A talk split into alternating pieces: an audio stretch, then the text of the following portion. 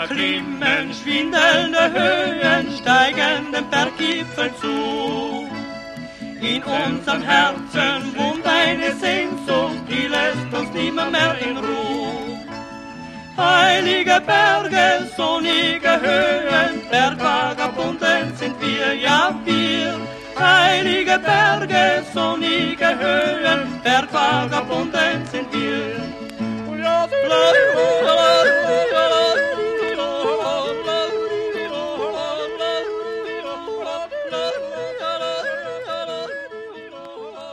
Hallo und herzlich willkommen zu Freiklettern. Ihr hört die 18. Ausgabe des Podcasts für Kletterkultur und Geschichte. Heute aus der Schweiz, aus Zürich. Mein Name ist Martin Schmidt und ich freue mich sehr, dass ich in einer fantastischen, schallisolierten Kabine mit Caroline Fink sitze. Hallo Caroline. Hallo. Caroline? Caroline. Caroline. Okay. Ähm, ja, äh, vielleicht ich habe mich vorhin gefragt, muss man eigentlich bei jemandem aus der Schweiz sich erkundigen, wie es zu den Bergen kommt, warum man, warum man da rauf will, oder ist das schon beantwortet durch die Herkunft? Ich denke mal, dass bei Leuten in meinem Alter, dass da schon eine gewisse Prägung noch stattfand. Ich kann nicht für die jungen Leute von heute reden, das weiß ich nicht, aber ähm, als ich ein Kind war, da war das Skirennfahren ganz groß. Die Schweizer waren super da. Ähm, man ging auch Skifahren. Wir hatten Skilager in der Schule. Wir gingen wandern jedes Jahr. Ähm, das gab, das war schon nah. Also ich denke, äh, eine gewisse frühkindliche Prägung haben wir da mitgekriegt. Mhm. Mhm. Ja gut, die spielt dann bei anderen vielleicht äh, durch, durch Urlaubsreisen eine Rolle, aber wenn man es so vor der Tür hat, ähm, wir haben uns kurz vorm Gespräch gerade unterhalten über, über die Spielarten, was man denn so in den Bergen findet und ähm, ich, ich war irgendwas zwischen beeindruckt und neidisch, dass irgendwie ähm, wohl alle Spielarten sind. Ähm, jetzt war das erstmal Skifahren aus einfach Interesse zu beginnen. Wie ging es mit dem eigentlichen Bergsteigen und den verschiedenen Facetten für dich los? Kommt das aus deiner Familie oder? Aus der Familie kommt es gar nicht. Mhm. Ich bin da vielleicht eine Ausnahme. Ähm, angefangen hat das nicht in der Schweiz, sondern in Nepal. Ähm, okay. Nepal, Nepal war meine erste Fernreise oder meine erste Reise in ein, sagen wir, exotisches Land. Ich war da 21 oder so und ähm, war auf einem Trekking und habe die Berge gesehen dort und hatte irgendwie das Gefühl, da will ich hoch. Und als ich dann zurückkam in die Schweiz, äh, habe ich festgestellt oder mich wieder dran erinnert, mhm. dass da ja auch wunderbare Berge stehen. Und so hat das dann angefangen. Ich habe mir dann überlegt, ja, wie fängt man sowas an? Und da gab's Unisport und da gab's Kletterlager und Hochtourenwochen und so nahm das seinen Lauf. Okay. Aber in Nepal blieb es beim Wunsch? Oder bist du da auch irgendwo mal gewandert und Trekking gemacht? Das blieb bei diesem einen Trekking. Okay. Also die, der Himalaya hat mich dann wirklich zurück in die Alpen gebracht und seither äh, habe ich zwar auch andere Länder immer wieder bereist, aber zum Bergsteigen war ich immer in den Alpen. Ja, das ist ja witzig. Ich habe mich mit 20 war ich in Australien. Da habe ich andere Sachen gemacht als Berge angeguckt. Aber naja. also ein Umweg. Und ähm, war das dann so äh, einmal ähm, infiziert und äh, kein Zurück oder wie, wie lief das für dich? Das war absolut so. Mhm. Ähm, ich hatte da einen Bekannten, den habe ich auch in Nepal kennengelernt. Der war angehender Bergführer und der brauchte Versuchspersonen. Und der war total unerschrocken und hat mit mir äh, die unglaublichsten Touren gemacht. Und ich kann mich genau erinnern, das war die zweite Hochtour, die wir zusammen gemacht haben. Da waren wir am Südgrat des Täschhorn. Und es war so Morgendämmerung und wir haben in der Ferne Lichter gesehen und ich habe gefragt, was sind das für Lichter? Und er hat gesagt, das ist Mailand.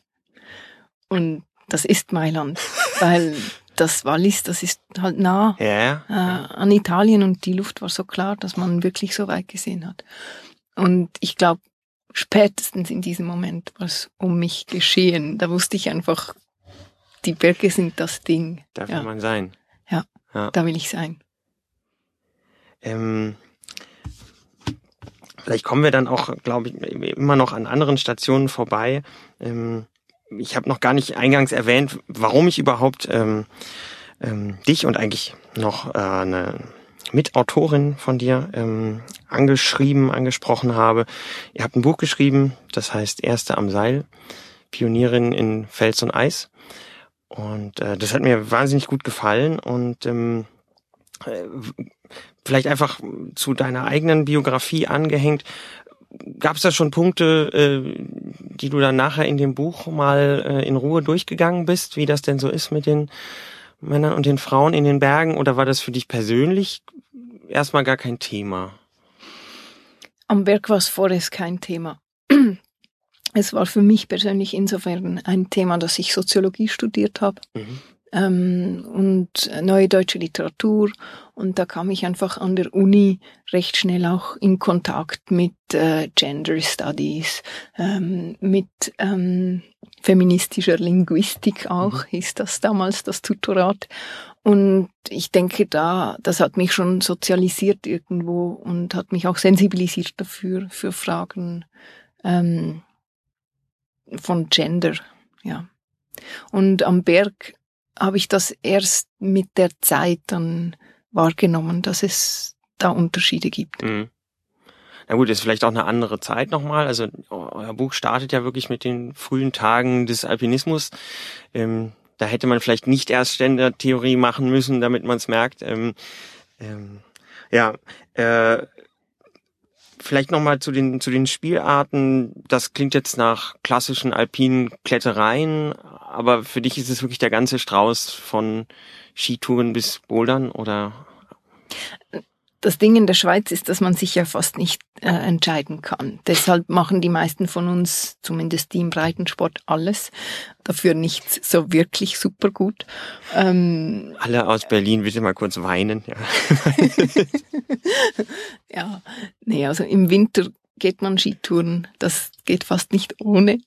Ähm, und die Skitourensaison, die dauert dann bis im Juni. Bis dann ist dann auch die, die Fingerkraft wieder verpufft und man muss wieder ähm, sich an den Fels heranwagen. Äh, nee, Spaß beiseite. Also es, es ist wirklich, äh, also jetzt für mich persönlich äh, ist es so, dass ich alles mache. Ich gehe in die Boulderhalle, auch im Winter ab und zu. Äh, wenn das Wetter äh, nur im Süden gut ist und es kein Schnee liegt, dann gehen wir Sportklettern. Äh, Im Sommer Hochtouren. Ja, die klassischen Routen und so. Ja. Ja, wie gesagt, eine Mischung aus, aus Neid und, und Bewunderung überkommt da den Norddeutschen. Vielleicht kommen wir zu dem Buch. Also äh, fertig war es dann 2012, 13? Nee, Ähm, fertig war es 2013. 13. Ja, da habe ich auch, ähm, glaube, Alpenvereinsheft habe ich was gelesen. Ähm, vielleicht, wenn du ganz äh, am Anfang startest, wie kam es dazu? Also war es hauptsächlich eine Initiative von dir? Wie ähm, hast du die Karin Steinbach kennengelernt? Was sind da so die Ka Anfänge? genau.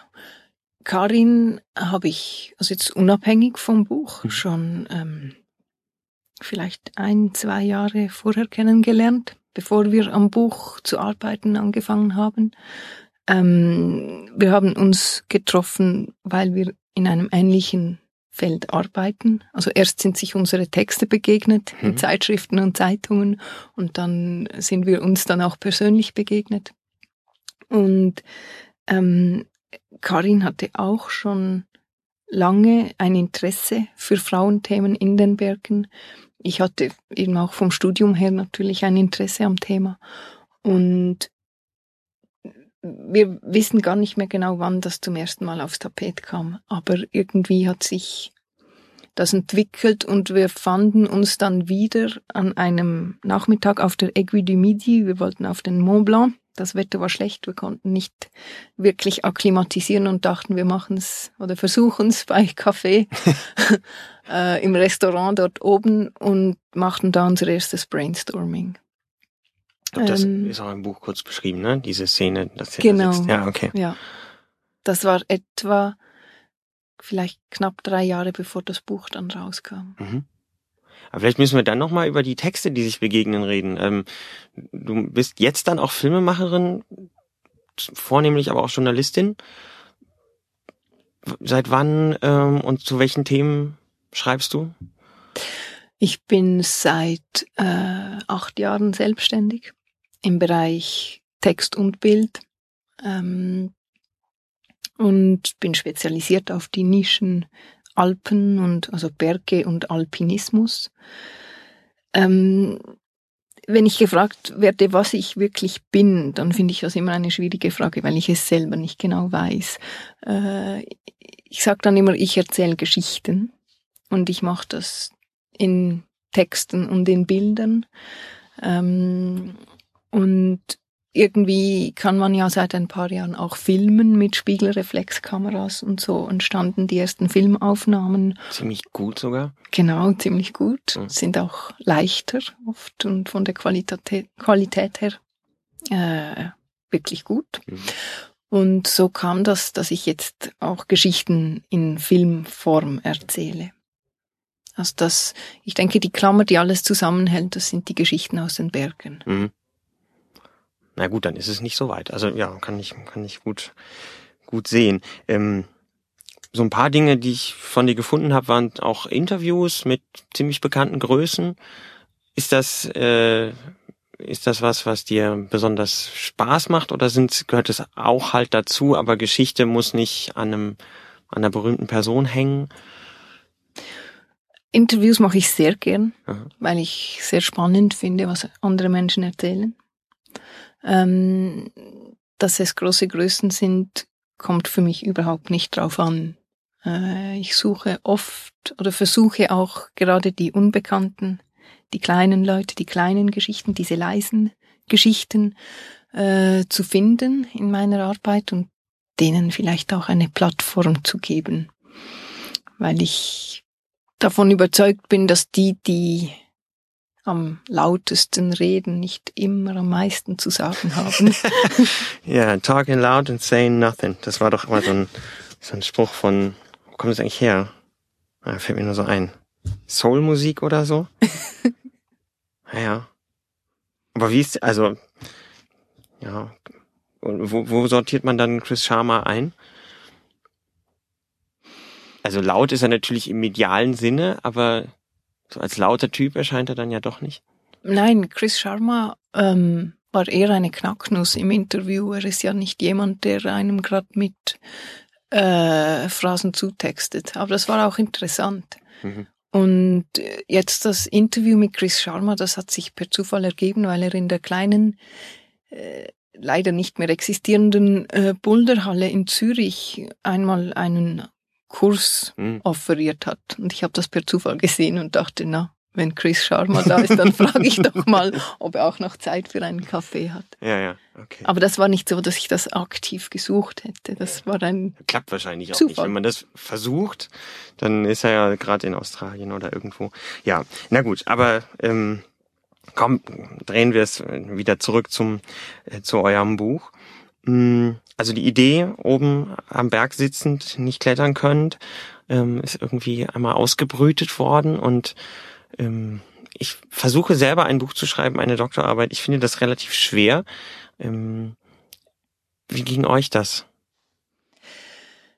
Ähm, am Anfang hatten wir eine ganz andere Idee. Mhm. Also es sollte ein anderes Buch werden. Die ursprüngliche Idee war, das kann ich jetzt da ja erzählen, ein, ein Lexikon zum Frauenbergsteigen zu machen. Okay. Und eingestreut in dieses Lexikon mit ganz, ganz vielen Namen wollten wir ähm, kleine Porträttexte zu einzelnen Frauen okay. bringen. Als schöne Illustration, Genau. dass die Geschichten rauskommen. Genau. Und dann haben wir ziemlich schnell gemerkt, dass uns die Arbeit an den Porträts sehr viel mehr Spaß macht, als das, ich sag mal, statische Aufzählen von Namen und Fakten. Ja, Und das führte dann dazu, dass wir dachten, dass es wahrscheinlich auch mehr Spaß macht, das zu lesen, wenn es mehr Spaß macht, das zu schreiben. Und deshalb haben wir das ganze Ding umgedreht und haben dann gesagt, wir machen, wir, wir erzählen die weibliche Seite, diese 200 Jahre Geschichte äh, des Alpinismus anhand von Porträts und schieben da kleine Texte dazwischen, die den Hintergrund Mhm. und noch weitere Namen nennen. ja. Und so kam es dann zum Konzept. Genau. Und ähm, habt ihr euch da an, also mit dieser ersten Idee an, an bestehenden Geschichtsschreibungen, sage ich mal, Chroniken äh, orientiert? Also ich bin mir nicht so richtig firm, aber es gibt ja einen Haufen Literatur, was denn alles so los war. Ähm, war das die Orientierung und deswegen diese Lexikon-Idee oder? Ja, wir, wir kannten natürlich schon eine Reihe von, von Werken und, und waren einigermaßen bewandert in Alpingeschichte.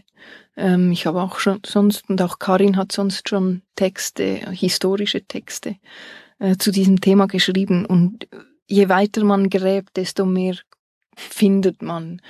Und die Idee, überhaupt so ein Buch zu machen, das heißt nun ein Lexikon oder ein Porträtband, war einfach dass die, die Geschichte des Alpinismus frappant männlich ist und dass wir oft aber auch ganz, ganz spannende Frauen fanden. Äh, und ja, diesen Frauen wollten wir eine Plattform geben. Mhm. Ähm, nachdem ihr dann sozusagen die Idee hattet, was es für eine Art von Buch sein sollte, ähm, habe ich zumindest beim Lesen den Eindruck gehabt, die besonders die frühen Geschichten oder auch zwischendurch später mal aus ähm, äh, ja aus aus östlichen äh, aus, aus Polen und so weiter, ähm, dass das offen, dass das ganz schöne ähm, Recherchearbeit gewesen sein muss. Also diese Geschichten liegen ja nicht sowieso bekanntermaßen irgendwie auf dem Tisch. Ähm, wie seid ihr da rangekommen? Was war das für eine Detektivarbeit? Vielleicht kannst du da ein bisschen erzählen. Es war wirklich Detektivarbeit. Und ich glaube, wenn man historische Porträts schreiben will, dann muss man genau diese Detektivarbeit mögen. Äh, wir waren viel in Archiven. Ähm, die Zentralbibliothek Zürich hat zum Glück die ganze Bibliothek des Schweizer Alpenclub und die ist enorm umfangreich.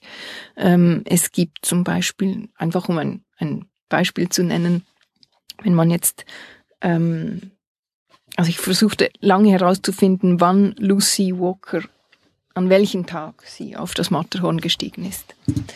Und das ist bis jetzt noch nicht so ganz klar. Und da habe ich ähm, in Online-Archiven von Zeitungen aus der Schweiz, aus der damaligen Zeit, dann Texte gefunden oder kleine Meldungen, Mhm. dass eine englische Dame am Vortag das Matterhorn bestiegen habe. Das stand dann aber doch schon in der Zeit. Das stand in der Zeitung und das stand auch in der Neuen Zürcher Zeitung. ja. Und diese Mikrofilme, die liegen in, äh, in der Zentralbibliothek Zürich. Man muss einfach auf die Idee kommen und Ja. wissen, an welchem Tag man suchen muss und dann setzt man sich da mal an die Mikrofilme. Und Mittlerweile da so- sind, mittlerweile sind, ist sogar online, glaube ich, das Textarchiv. Aber das war so diese Form von Arbeit. Okay. Aber man Und- muss schon einfach Anhaltspunkte, man muss ja Spuren haben, sonst weiß man gar nicht, wo man graben soll. Genau, Ja. genau. Aber wenn man das immer wieder mal macht, dann hat man auch ein Instrumentarium mit der Zeit. Also es gab zum Beispiel ja auch Führerbücher, die, Mhm. die Bergführer damals ließen sich jede Besteigung bestätigen von Mhm. ihren Kunden, von ihren Gästen und die sind auch irgendwo. Man muss dann bloß herausfinden, wo. Mhm. Hm. Mhm. Ah, okay. Ähm, jetzt hast du gerade den, den äh, Alpenclub erwähnt, da, dazu will ich noch gesondert was fragen, aber vielleicht zu den Geschichten selbst aus der frühen Zeit. Was hast du da für einen Eindruck bekommen von ähm, vielleicht dem gesamten Zusammenhang, aber insbesondere diesen Protagonistinnen? Äh, was waren das für Leute? Ich glaube, das waren Frauen, die wirklich viel Energie hatten und die einfach ihren Weg gegangen sind. Und was mich, da, was mich daran erstaunt hat, ist, mit welcher Selbstverständlichkeit mhm. die den Weg gegangen sind. Also so nehme ich es zumindest wahr, wenn ich die alten Texte lese. Ähm, und ja, das fand ich dann schon inspirierend äh, zu sehen, äh, dass die sich quasi nicht, nicht einschränken ließen und das einfach gemacht haben.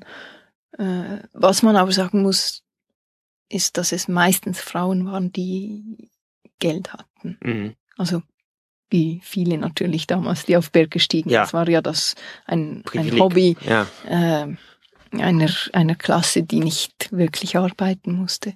Also dieses Privileg hatten diese, die meisten dieser Frauen auch. Ja. Mm. Man kommt ja so ein bisschen auf die Idee, dass es dann vielleicht auch gerade die Berge sind, weil das einfach so ein unreglementierter Bereich ist, so eine Welt, ähm, die sich erstmal vielem anderen entzieht. Meinst du, das war ein Grund, dass man dahin wollte, dass, dass die Frauen dahin wollten? Also natürlich auch alle, ne? jeden zieht's deswegen dahin, aber dass die Selbstverständlichkeit da dann auch besser funktionieren kann? Ne? Ich glaube schon, dass die, die Berge, die waren ja wie so eine, eine letzte Wildnis. Also mhm. die Pole waren irgendwie erobert, Amerika war entdeckt und äh, die Wildnis zu einem großen Teil gebändigt. Und dann suchten, suchte man sich halt was aus, was noch Wildnis war. Und das waren die Alpen. Und ich, ich denke, bei den Frauen waren das die genau gleichen ähm, Motivationen sich in diese Situationen zu begeben. Also mhm. Elizabeth Main hat das auch äh, so formuliert. Sie sagte, äh, dass die Berge sie von, von, den, von der Fessel der Konvention befreit hätten. Mhm. Und ja, ja, also finde ich total interessant, denn ähm, das ist einerseits natürlich was, was alle, die in die Berge gehen, zusammenbringt. Aber aus dieser Perspektive, ähm, wenn wir über 19. Jahrhundert reden oder so, ähm, natürlich gerade für ähm, Frauen, ob sie nun Geld haben oder nicht, nochmal einen ganz anderen Stellenwert gehabt haben muss. Also gut, wir sind jetzt völlig woanders und müssen uns da mühsam irgendwie annähern, ist schon klar. Ja. Ähm, jetzt stehe ich gerade auf dem Schlauch, aber du wirst mir sicher helfen können, äh, weil ich Ah ja, richtig. Ähm, du hast ein Interview mit der Nina Capres geführt. Und wo, du das jetzt beschreibst, ähm, diese frühe Zeit des Alpinismus und den Frauen dort, ähm, da wundert mich irgendwie, dass sie, dass die Nina Capres sagt, ja, Frauen sind eigentlich zu, zu wenig mutig. Das habe ich über das ganze Buch eigentlich nirgends gefunden, dass das der Fall sein könnte. Ähm, das ist jetzt was ganz anderes und das ist wahrscheinlich ein zeitlich einmal komplett auf die andere Seite gewechselt, aber ähm, was meinst du, meinte sie damit? Ähm, das müssten wir Sie fragen. Ja. aber wenn ich Sie interpretieren darf, dieses Interview, besagtes Interview liegt ja einige Jahre zurück, ähm, denke ich, dass es so zu verstehen ist, dass die Frauen sich zum Teil zu wenig trauen mhm. und zu wenig zutrauen. Mhm. Und das ist etwas, was ich selbst auch erlebe am Berg. Also das ist zwar, mag jetzt sehr klischiert und, und generalisierend klingen, aber als Soziologin darf man und muss man generalisieren. Ähm, wenn wir junge Männer anschauen oder allgemein Männer, dann überschätzen sie sich tendenziell mhm. und sind eher zumutig. Und wenn wir Frauen anschauen, dann unterschätzen sie sich grundsätzlich eher. Und das führt dann dazu, dass Frauen sich einfach zu weniger, einfach weniger zutrauen und nicht einfach hinstehen und sagen, probiere ich jetzt, mache ich jetzt. Mhm. Okay. Wird schon gehen. Ja, da gibt's ja auch diese, dieses wunderbare Zitat aus einem Film mit Sascha die Julian, die dann äh, sagt, ja, ich hatte total Schiss vor der und der und der Tour und dann fiel mir aber auf, äh, ich glaub, also sinngemäß auf Englisch, ähm, all that could happen was that I fall. So I just tried. Ähm, Finde ich äh, genauso inspirierend. Also ja, na gut. Ähm, das fiel mir nur einfach ein zu der zu diesem Thema des Muts. Ähm, trotzdem vielleicht zur Arbeit am, am Buch selber noch. Äh, wie lange habt ihr recherchiert? Äh, wann habt ihr das Gefühl gehabt, jetzt, jetzt haben wir eine Geschichte, die ist rund und wir haben nicht ganz wichtige Personen vergessen? Oder musste man einfach irgendwann beschließen, es muss fertig werden und jetzt hören wir auf? Wir haben ganz bestimmt ganz wichtige Personen vergessen. Hm. Und wir haben ganz bestimmt nicht zu allen, die es verdient hätten, ein ausführliches Porträt schreiben können. Ähm, je mehr wir uns damit beschäftigten, desto mehr Namen sind aufgetaucht. Das ist unglaublich. Es sind jetzt schon, ich glaube, gegen die 300 Namen im Buch. Aber äh, man könnte locker noch mehrere Bände dazu schreiben. Gerne, also ich, ich habe nichts dagegen. Und ähm, also die Arbeit insgesamt, die dauerte drei Jahre, wobei das natürlich, ich meine, wir haben ja beide auch noch andere, ähm, ich berufe, aber andere Projekte und Aufträge und Arbeiten. Ähm, aber das zog sich halt über eine längere Zeit hin, äh, weil wir auch alle, die noch leben, getroffen haben. Mit einer Ausnahme, bei Steph Davis hat es nicht geklappt. Aber sonst haben wir alle persönlich getroffen und das ja, geht nicht von heute ja. auf morgen. Ja. Und ähm, am Schluss waren es dann vielleicht noch so vier Monate intensive Schreibarbeit und dann war es dann da. Gab's das. Was habt ihr so für Reaktionen auf das Projekt bekommen, während ihr daran gearbeitet habt? Während wir daran gearbeitet haben, eigentlich nicht allzu viele, aber hm. vielleicht auch, weil wir nicht, vielleicht, ja, nur unser engster Kreis musste sich natürlich drei Jahre lang anhören. Wer jetzt wieder irgendwann irgendwo rauf Genau. Ja. Ähm, aber nachdem es dann da war, war das Echo sehr groß. Und ähm, das Echo war äh, zu einem sehr, sehr großen Teil sehr positiv. Es gab auch einzelne negative Reaktionen, die dann vor allem in die Richtung gehen, gingen, dass, dass das einfach so ein Feministinnenbuch sei und ähm, ein Rezensent äh, hat geschrieben, äh, wie sagt er das? Es sei eine Vorspiegelung falscher Tatsachen, weil die Frauen in diesem Buch ja bloß mit oder hauptsächlich mit bekannten Bergsteigern verheiratet gewesen wären und gar nicht selbst geleistet hätten. Und ja, da fragt man sich dann natürlich ja, mit wem genau war jetzt Lynn Hill verheiratet? Ja, berühmte, ja. nee, ja. Äh, hm. Aber ähm, sie war verheiratet, aber das heißt genau. jetzt, ja, ja. Ähm, ja, das waren ganz einzelne, sehr kleine äh, so Misstöne, denen man begegnet ist. Aber sonst war das Echo groß und sehr positiv, was natürlich uns sehr gefreut hat, einfach weil, also mir persönlich ging es auch immer drum, ich habe dieses Buch nicht für mich geschrieben, sondern für all diese unglaublich inspirierenden Frauen, die die ihre Geschichten zu erzählen haben. Und, und das hat mich dann für alle diese Frauen gefreut. Hm. Und ich meine, diese Misstöne zeigen ja eigentlich auch, dass man was richtig gemacht hat. Also, ja. Genau. Hm. Manchmal muss man es auf den Punkt bringen, um was zu sagen. Ja, ja. ähm, ähm, und so die, also vielleicht frage ich das dann jetzt einfach. Äh, ich fand interessant diesen Club Rendezvous Haute Montagne, der in 1960ern gegründet wurde, ähm, dass es das erstmal gab, so eine Art, ja, Frauenbergclub und ähm, war dann extrem erstaunt, aber natürlich macht es leider Sinn, dass ähm, erst sehr spät die großen Alpenvereine Schweizer und so fort, ähm, sozusagen fusioniert sind mit, mit, den, mit dem Frauenpendant. Also ich was in den 70ern, oder? Also der SAC nimmt seit 1980 Frauen auf. Da war ich schon im Kindergarten. Aua. Ja, ähm, wie war das? Also wenn ich mir vorstelle, man, man arbeitet da, man will in Archive und so fort und eigentlich ist ja erst seit paar Jahren ähm, das eine gemeinsame Sache. War da trotzdem sozusagen die, die Reaktion gegenüber eurem Projekt positiv, wenn ihr ankommt und sagt, wir recherchieren äh, Frauengeschichten? Oder?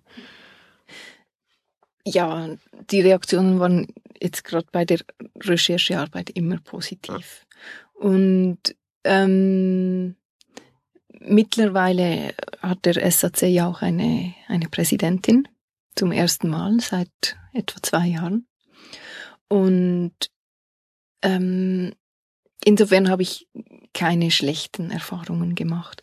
Ähm, was mir aber schon bewusst wurde, war, dass irgendwo in den Reihen gewisser Clubs oder gewisser Vereine, Verbände auch, ähm, immer noch Leute sitzen, Männer sitzen, die damals gegen äh, die Aufnahme von Frauen gestimmt haben. Hm. Und, und wenn ich mir das so dann überlegt habe, dann wurde mir vielleicht bewusst, wie, wie jung diese Geschichte noch ist. Und und manches erstaunt einem dann auch weniger. Mhm.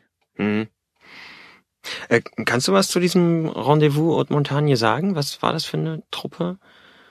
Also das Rendezvous Haute Montagne, das wurde 1968 gegründet. Es wurde in der Schweiz gegründet, ähm, war aber eine, eine internationale Gruppierung. Es war kein, kein offizieller Verein, ähm, einfach eine, ein internationales Netzwerk von Bergsteigerinnen. Und damals waren das sehr starke Bergsteigerinnen. Wanda Rutkiewicz war mhm. zum Beispiel auch mit dabei.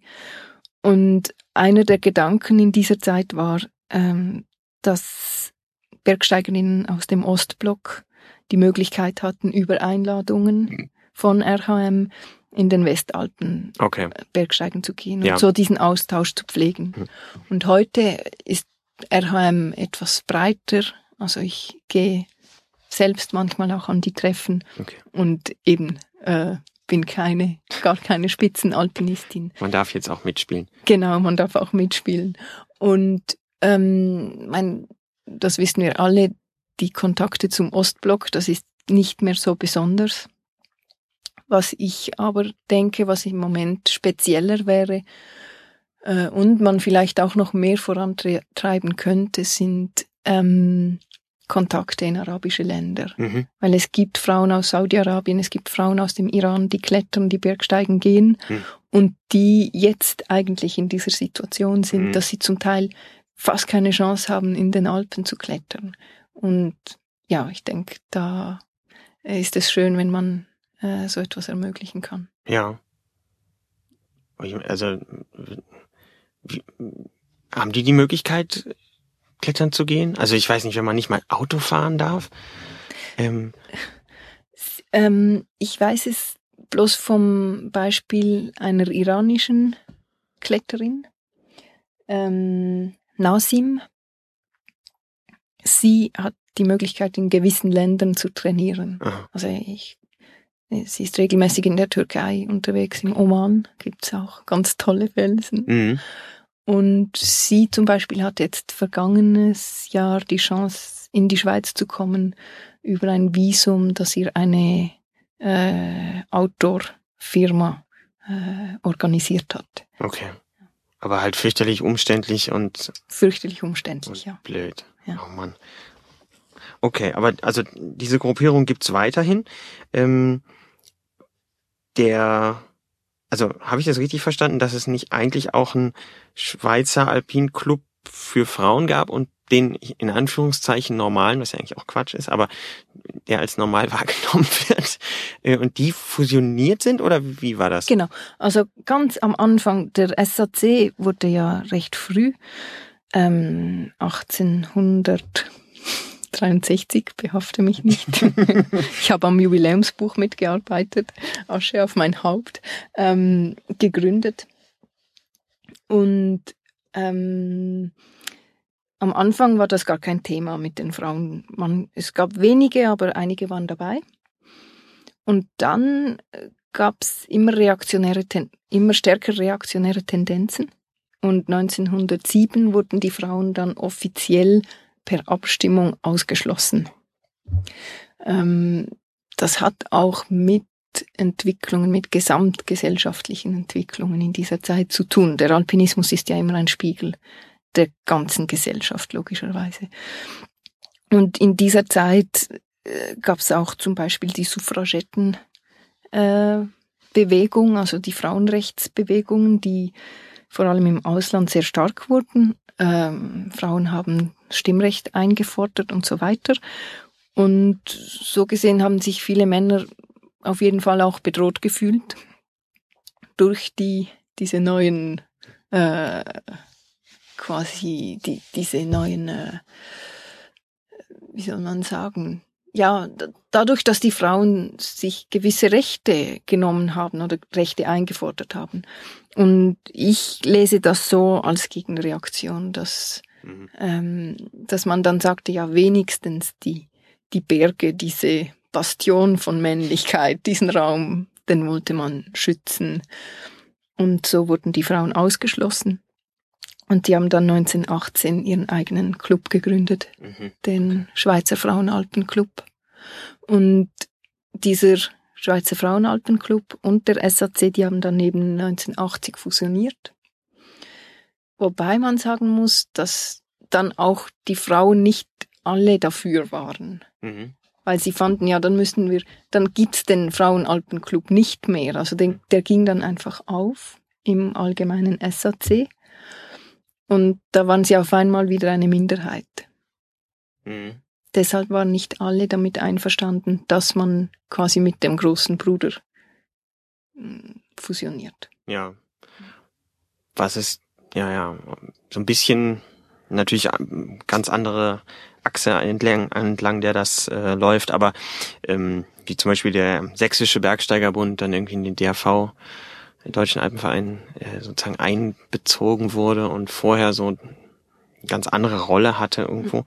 sich jetzt auch noch anders hat noch mal eine andere Form, so ein bisschen ist keine, mhm. keine normale Sektion oder so. Mhm.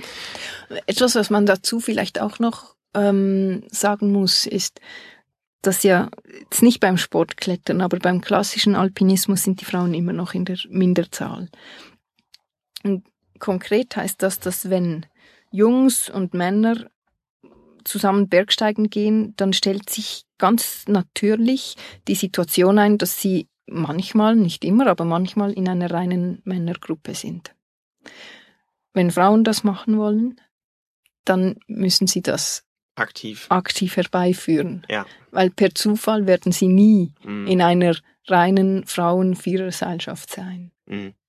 Und das war etwas, was sie auch im Frauenaltenclub natürlich hatten und was dann ein Stück weit verloren ging. Mhm. Ja, okay. Ähm, wo bin ich hier? Stimmt. Zeit für einen Schluck. Zeit für einen Schluck. ähm, Ja, noch zu den Geschichten selbst. Gab es welche, die dir nachhaltig besonders eindrücklich waren? Also eigentlich kann man sich schlecht zwischen denen irgendwie entscheiden, finde ich, wenn man die liest und, und die, so, die so nachvollzieht. Aber hast du zu irgendwas einen besonderen Bezug? Ja, ein, ein ganz besonderes äh, Erlebnis, eine besondere Begegnung war jene mit Monica Jackson. Mhm. Äh, sie hat ja 1955 die erste Frauenexpedition in den Himalaya organisiert. Ich habe sie in Edinburgh in, bei ihr zu Hause getroffen und sie war zu diesem Zeitpunkt 93. Oh. Und das war einfach wunderbar. Ich meine, ich habe sie einfach angerufen und sie hat mich eingeladen und dann saßen wir da in ihrem viktorianischen Häuschen. Es hat natürlich geregnet, wie verrückt hinten dran. Und ähm, sie hat mir äh, Tee serviert, wie es sich gehört, und hat äh, Strawberry Cakes und Almond Pie vorbereitet. Und wir haben bei Kaffee und Kuchen über ein 90-jähriges Leben geredet und das war unglaublich, als sie dann begann zu erzählen, wie sie 1920 in Indien zur Welt kam und wie sie dann irgendwann das Klettern entdeckt hat. Und sie hat mich wirklich beeindruckt, auch weil sie äh, schulpflichtige Kinder hatte, als sie die ersten äh, Expeditionen unternommen hat. Und für sie war das ganz normal. Mhm. Und für ihren Mann auch. Er hat dann einfach sich etwas mehr um die Kinder gekümmert und hat sich das auch mit Freunden noch aufgeteilt, die Betreuung, ähm, wenn Monika unterwegs war. Ja. Und ja, das fand ich wirklich eine, eine sehr, sehr äh, inspirierende Geschichte. Mhm. Weil ja ganz, ganz unabhängig überhaupt erstmal diese Form von Expedition in so einer Zeit, ich glaube, das alleine fällt uns schon fürchterlich schwer, sich richtig vorzustellen, oder? Und ähm, man dann sozusagen quer zu den Konventionen unterwegs ist, dann und das Interessante bei ihr aber war, dass sie sich gar nicht so unkonventionell fand. Mhm. Sie sagte dann auch, ähm, ihr sei erst aufgefallen, dass sie etwas Außergewöhnliches mache, als sie von anderen Leuten kritisiert wurde. Mhm. Äh, vorher für sie selber war es nichts Außergewöhnliches. Sie, wollte, sie wusste auch nicht, sie und ihre Kolleginnen wussten auch nicht, dass sie die erste Frauenexpedition organisieren. Das hat die, das Times Magazine oder Times Newspaper dann rausgefunden. Okay, und dann war es eine Story. Dann war es auf einmal eine Story. Ja, okay. Sie wollten einfach in den Himalaya fahren. Ja. ja. Äh, pff, spannend. Und ich hoffe, die Geschichten nicht durcheinander zu bringen, war das unter anderem die Kritik, dass sie ja nun Kinder hätte und deswegen es unverantwortlich sei, als Mutter ähm, in die Berge zu gehen? Oder ähm, vielleicht schmeiße ich das durcheinander gerade. Also diese Kritik, die gab es schon auch bei ihr. Manche Leute haben ihr dann vorgeworfen, sie sei eine Rabenmutter oder ah. es sei unnatürlich, als Mutter so etwas zu machen. Ähm, aber eine Geschichte, und die hat Lynn Hill auf sehr eindringliche Weise auch erzählt, ähm, ist halt jene von ähm,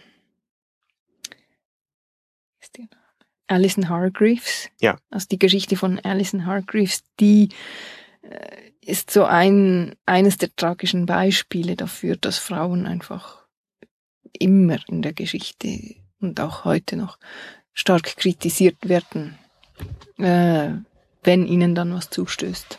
Mhm. Und im Gespräch mit Lynn Hill, äh, mit ihr habe ich eine Weile darüber geredet und sie findet einfach, sie fand auch, ja, wie viele Männer sind ums Leben gekommen in den Väter. Bergen, die Väter waren und wo genau liegt der Unterschied. Aber das hat mit Bildern in unseren Köpfen zu tun, diese Vorwürfe. Mhm. Ähm, bin ich hier? Da. Ähm,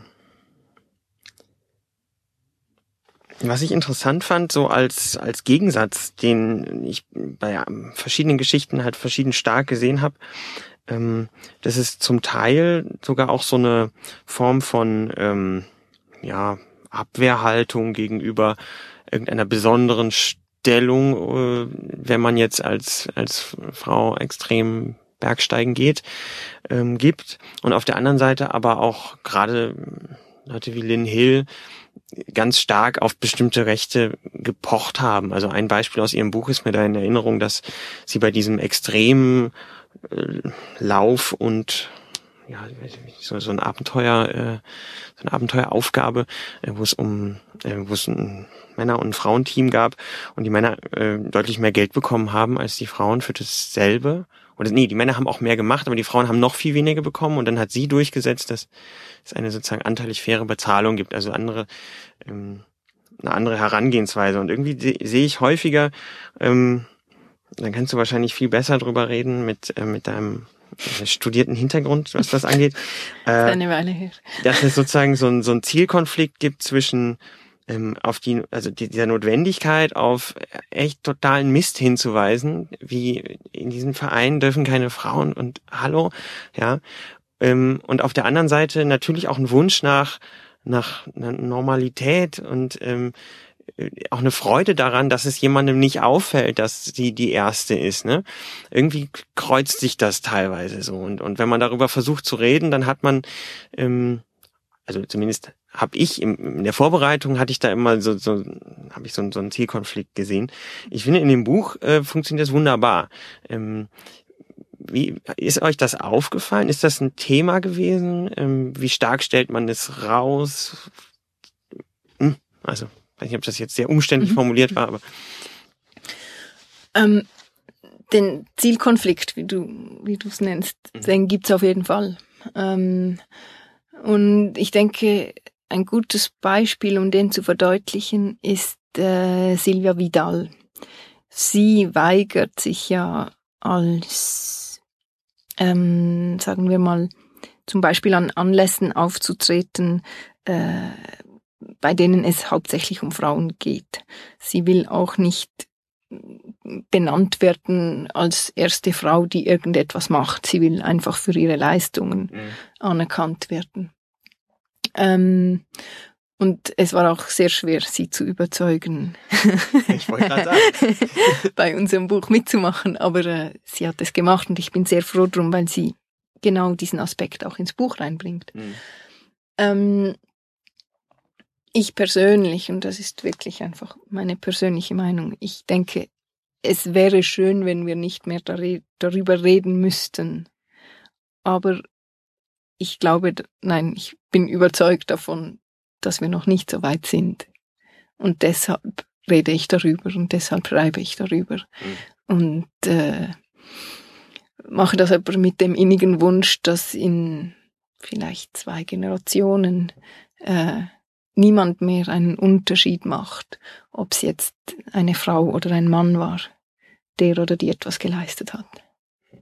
Also das, die eine Seite ist das, wie schön wäre es, und die andere Seite ist, ja, wäre, aber ist noch nicht. Und ähm, ja, okay, so kann man das vielleicht gut zusammenbringen. Da ist mir ein, ein total tolles ähm, Zitat über den Weg gelaufen. Kennst du diese äh, Kletter- und Boulder-Zeitschrift Climax aus Österreich? Schon gehört, ja. Schon ich glaube, aus Innsbruck sind die. So, ja.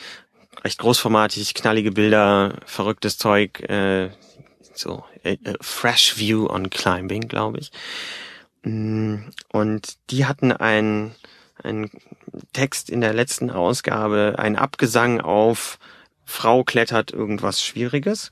Und äh, dann haben sie sozusagen ausgerufen für sich und gesagt, äh, so, wir schreiben jetzt noch einen Artikel, dass, äh, ich weiß es nicht, äh, was Shauna Coxey oder also diese Boulder-Größen ähm, äh, irgendwelche 8B Boulder oder Plus äh, gemacht haben. Wir schreiben da jetzt nochmal drüber und danach hören wir auf, weil, also wir sagen das dann zwar natürlich noch, dass sie es geschafft haben, aber wir lassen jetzt dieses Bohai um die erste Frau weg. Mal sehen, ob sie es tun, ja. Und ähm, haben das dann in ihrer typisch schmissigen Art so gemacht und äh, ähm, haben dann gesagt, na gut, einzig, wenn es dann andersrum ist, dass äh, Nalle an der an, am ersten Mail Ascent ähm, von irgendeinem Alex Puccio Boulder scheitert, dann dann wagen wir nochmal darüber zu berichten, dass das jetzt so eine Geschlechtersache ist. Ähm, fand ich irgendwie ganz ganz äh, eindrücklich und ähm, kam dann auch nochmal drauf, äh, weiß nicht, ob du auch Udo Neumann kennst, den Boulder aktuell ist der, der Bundestrainer des Boulder-Kader für, für Deutschland. Ähm, ja auch so ein ganz um, umtriebiger Typ und hat äh, seine verschiedenen Lehrbücher, Lizenz zum Klettern, Lizenz zum Bouldern. Ähm, und da gibt's, wie, wie ich finde, das ist jetzt zwar nicht auf die hohen Berge bezogen, aber ich glaube, da kann man ähnlich argumentieren. Äh, so, so eine schöne Formulierung von ihm. Ähm, man kommt dann eigentlich zu dem Schluss, ja, da gibt's irgendwie Unterschiede.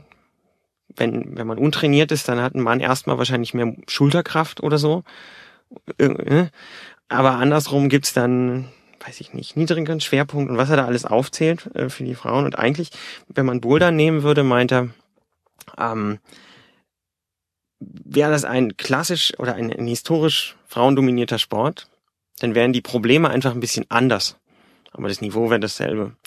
So, und ähm, Lässt sich das, lässt sich das aus dieser Welt des, des wirklich spezialisierten Boulderns, siehst du sowas auch in, in den hohen Bergen, dass du sagst, nee, dann wäre das, also das ist jetzt total hypothetisch, aber wäre das eine klassische Frauendomäne?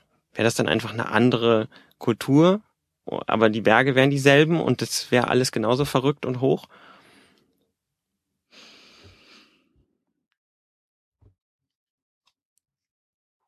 Das ist schwer zu sagen. Ja gut, es ist von vorne es ist extrem ähm, äh, wenn und ja. hätte und ich glaube, im Endeffekt wollen wir ja alle dasselbe in den Bergen. Und wir wollen die Berge erleben, wir wollen Teil der Berge sein, wir wollen was leisten, wir wollen auf einem Gipfel stehen, wir wollen uns spüren, wir wollen das Wetter spüren. Ähm, und und ich glaube, das ist auch das Wichtige, das in dieser ganzen Diskussion nicht zu vergessen. Äh, ja, äh, das, ich glaube, da sind Frauen und Männer sehr ähnlich. Es gibt vielleicht, es gibt einzelne Unterschiede im Herangehen. Es gibt, denke ich, Unterschiede in der Kommunikation oder wie man in einer Gruppe miteinander umgeht.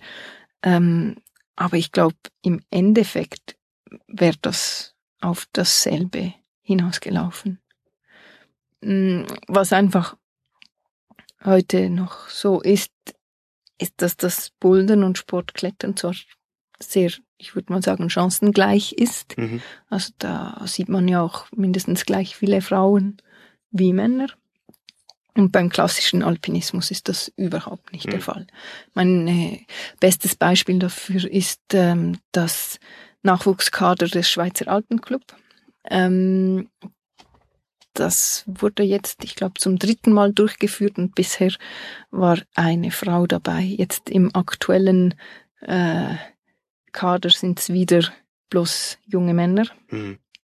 Ähm, und das ist dann eher ein äh, etwas, was, was genau eben zeigt, dass es noch Veränderungen braucht. Der DAV, der schafft es ja zum Beispiel, einen Frauenkader aufzustellen. Äh, einfach weil man weiß, dass das von den Strukturen her im Moment irgendwie noch nicht funktioniert, dass man die Frauen sonst in ein normales Kader bringt. Mhm. Äh, soziologisch gesehen erstaunt das auch nicht, weil die Geschichte des SAC ist männlich geprägt. Ähm, die Verantwortlichen des Projekts sind Männer, die Bergführer sind Männer.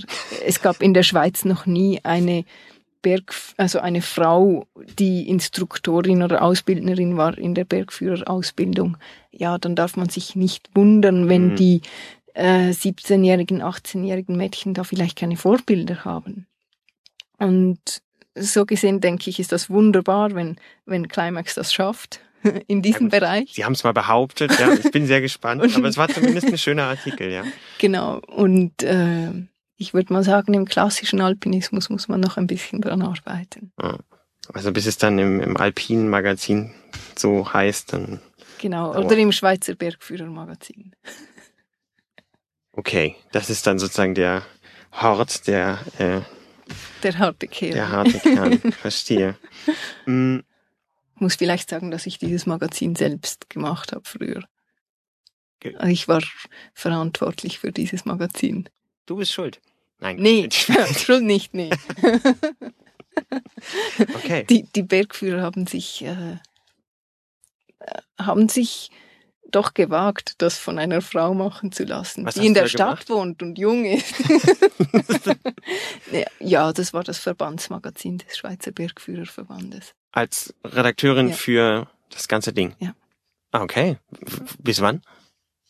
Das war bis 2011 vielleicht so. 12, 3, ja, 12 vielleicht. Also ja. vor kurzem. Ja, so am Anfang meiner Selbstständigkeit. Okay. Was hast du da mitgenommen aus der Zeit? Also ich stelle mir das, also den Kulminationspunkt, wo echt alle Neuigkeiten so zusammenlaufen, das stelle ich mir sehr spannend vor. Mm, nee, also es ist ein Verbandsmagazin Aha. und da, mein, das Bergführerwesen ist zwar auch ist natürlich cool und super und so mhm. und Bergsteigen, aber es gibt auch die Verbandspolitik. Okay. Also was läuft intern äh, auf Verbandsebene, das ist ein Berufsverband. Okay. Äh, okay. Wie sieht's aus mit nationalen Gesetzen, die die Bergführer beeinflussen Mhm, könnten mhm, mhm. zum Beispiel. Und da ging es hauptsächlich, nicht bloß, aber äh, um solche Fragen. Okay. Ja, was für die Juristen. ja.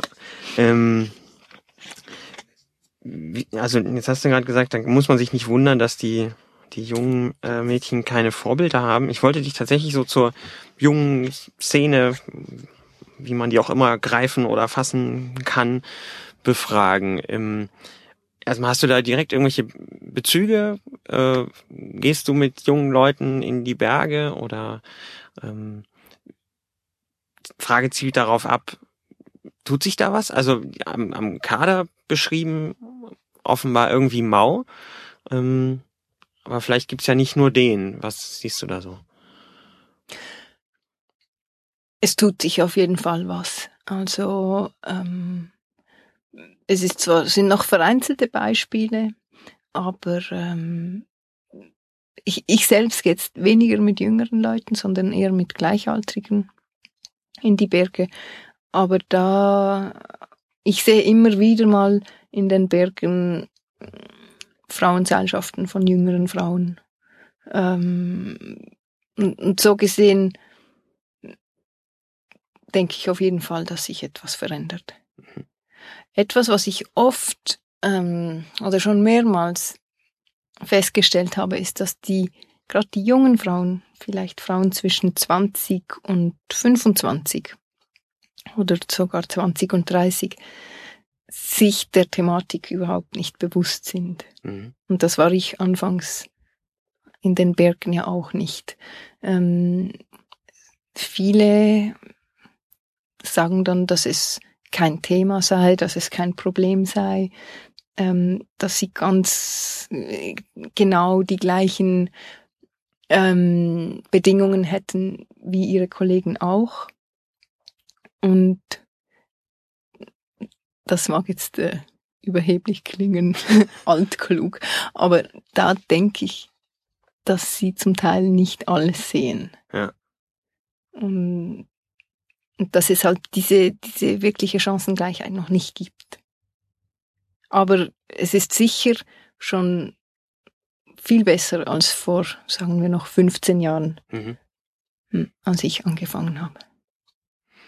Ja, vielleicht müssen, vielleicht kommen die Vorbilder auch ganz woanders her, ne? Also nochmal Sascha die Julian, die dann äh, plötzlich nicht nur irgendwelche neuen A's äh, im, im Klettergarten macht, sondern in die Zinne Nordwand äh, äh, klettert. Das ist ja vielleicht auch ein ganz anderer Impact, den, den so jemand hat mit äh, mit der aus ich mag Pink und aber das hält mich nicht davon ab, hier äh, ihres Zeug zu machen, Genau. alpin, ne? Also vielleicht klappt das, vielleicht muss es auch einfach woanders herkommen. Genau.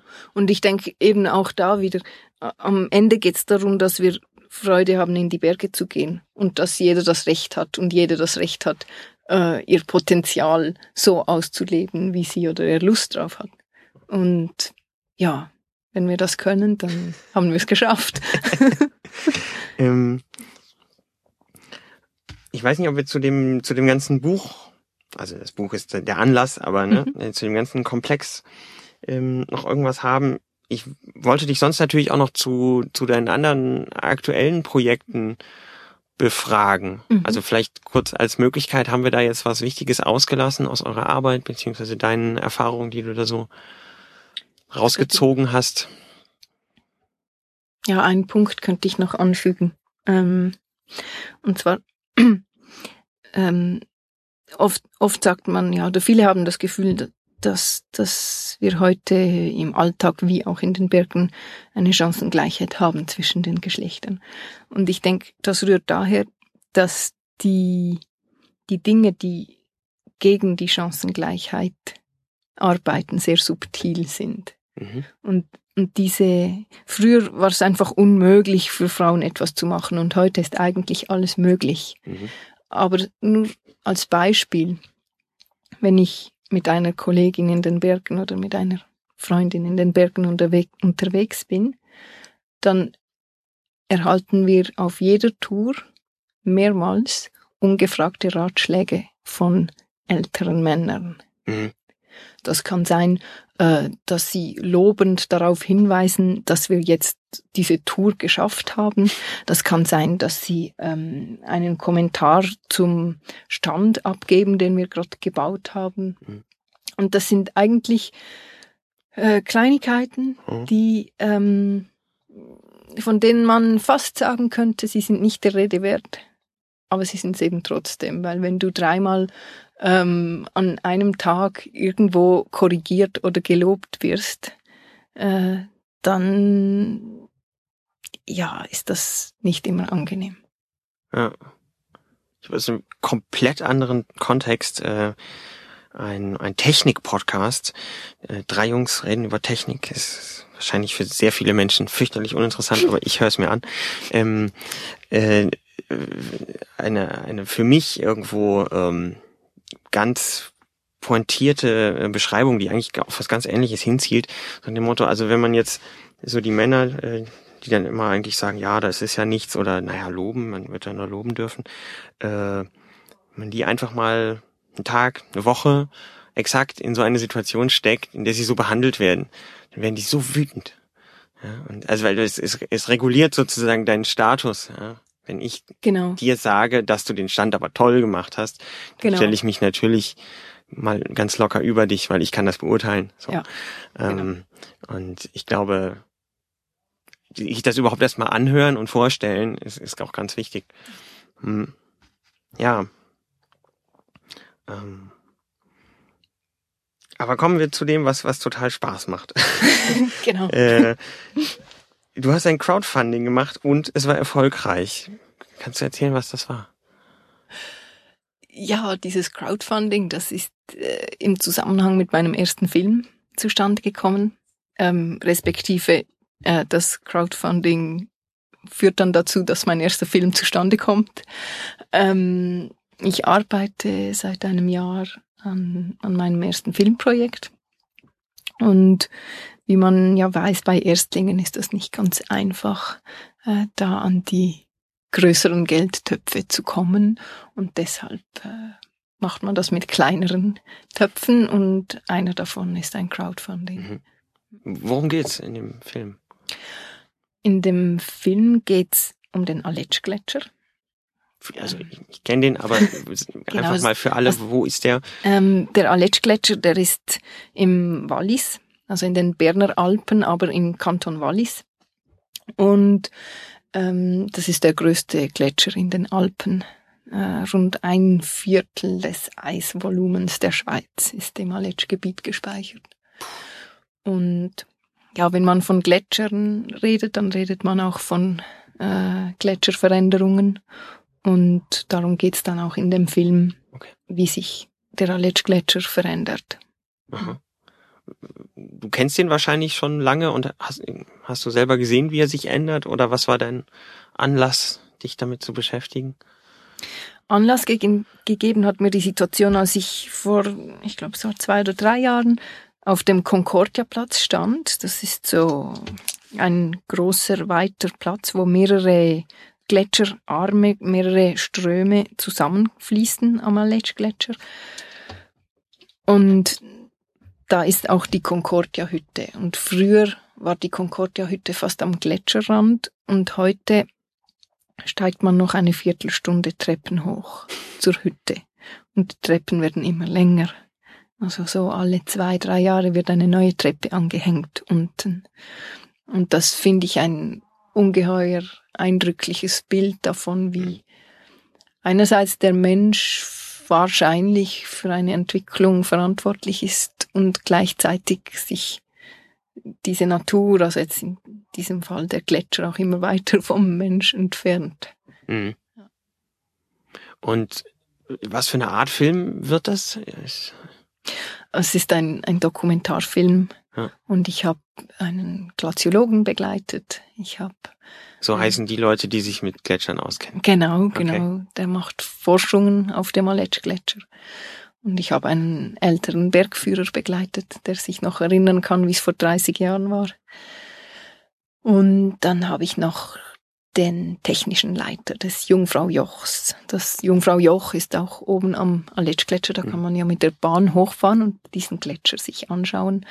Ja, und die sind auch mit äh, schmelzendem Eis äh, konfrontiert. Hm. Okay. Genau. Wann darf man auf einen sichtbaren Film hoffen? Ja, fertig werden soll der nächsten Sommer. Und ich hoffe, dass er dann an möglichst vielen Bergfilmfestivals zu sehen sein wird. Ja, äh, ähm, ich glaube, man kann zumindest auf die Seite der Kampagne oder so verlinken. Ja, genau. Ne? Da gibt's schon ja. was. Ja, das ja. mache ich dann. Oder auf meine Webseite, die muss ich dringend eben diese oder nächste Woche updaten, da wird dann der Trailer drauf sein. Okay, okay. Genau. Gut. ähm, und die Skitourensaison ist jetzt erstmal rum geht's jetzt wieder in, in, in den Klettergarten oder was kommt da einfach als nächstes für dich? Also die Skitourensaison, die hat jetzt gerade angefangen, angefangen, vor einem Monat. Was für ein Ama kompletter Amateur ich bin und keine Ahnung habe. Ja, im Dezember hat es noch fast nicht geschneit, da gab es noch nicht viel zu tun und jetzt Januar, Februar war super.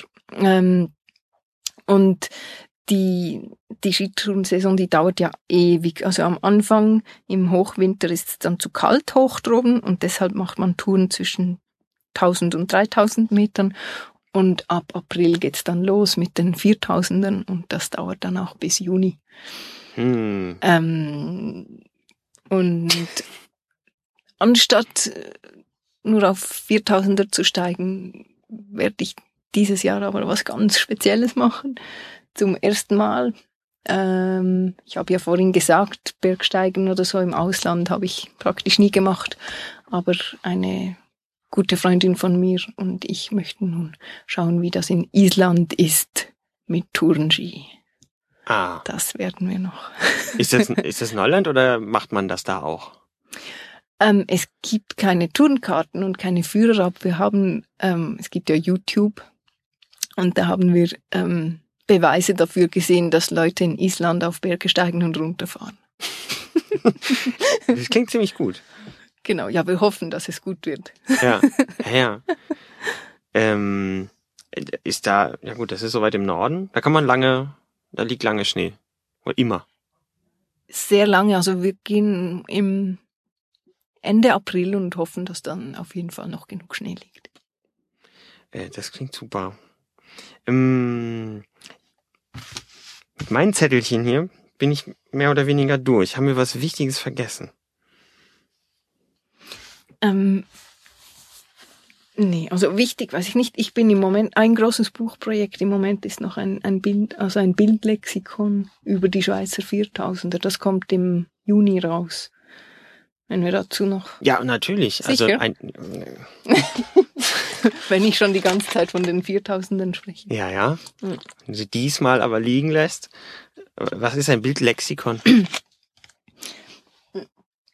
Also mein, mein Partner und ich, er ist Bergfotograf auch, ähm, arbeiten derzeit an einem Bildlexikon, wie ich gesagt habe. Das ist so ein ein, im Prinzip ein Bildband zu den Schweizer Viertausendern, aber sehr ähm, lexikonartig aufgebaut. Das heißt, jeder offizielle Viertausender kriegt mindestens zwei, meistens vier Seiten. Mhm. Und äh, es geht da auch nicht in erster Linie um Actionbilder oder äh, Tourenbeschriebe, sondern um Ansichten. Also dass man auch mal das Matterhorn von Süden sieht und sich dann wundert. Das gibt's doch gar nicht. Was ist das für ein Berg? genau. Und es gibt ja dann auch so Viertausender wie das Stecknadelhorn oder die Rojanera und viele Leute wissen gar nicht, dass das offizielle Viertausender sind. Und da haben wir gedacht, es ist an der Zeit, dass man ein umfassendes Buch vorlegt, auch für alle, die sammeln. Ja. Also das eignet sich natürlich zum Träumen und Sammeln. genau. Toll. Und so Bildband groß. Äh ja, jetzt nicht so ein, ein Riesending, also man muss kein neues Bücherregal kaufen, aber es ist, wird größer als ein Tourenführer. Es eignet sich auch nicht für den Rucksack, dafür ist es zu schwer. Dann muss man sich halt rausschreiben, wo man drauf will, ja. Genau. Okay. Und ich hoffe, das ist dann auch mit dem Link auf die Webseite auffindbar. Ja, ja. Das klingt auch gut.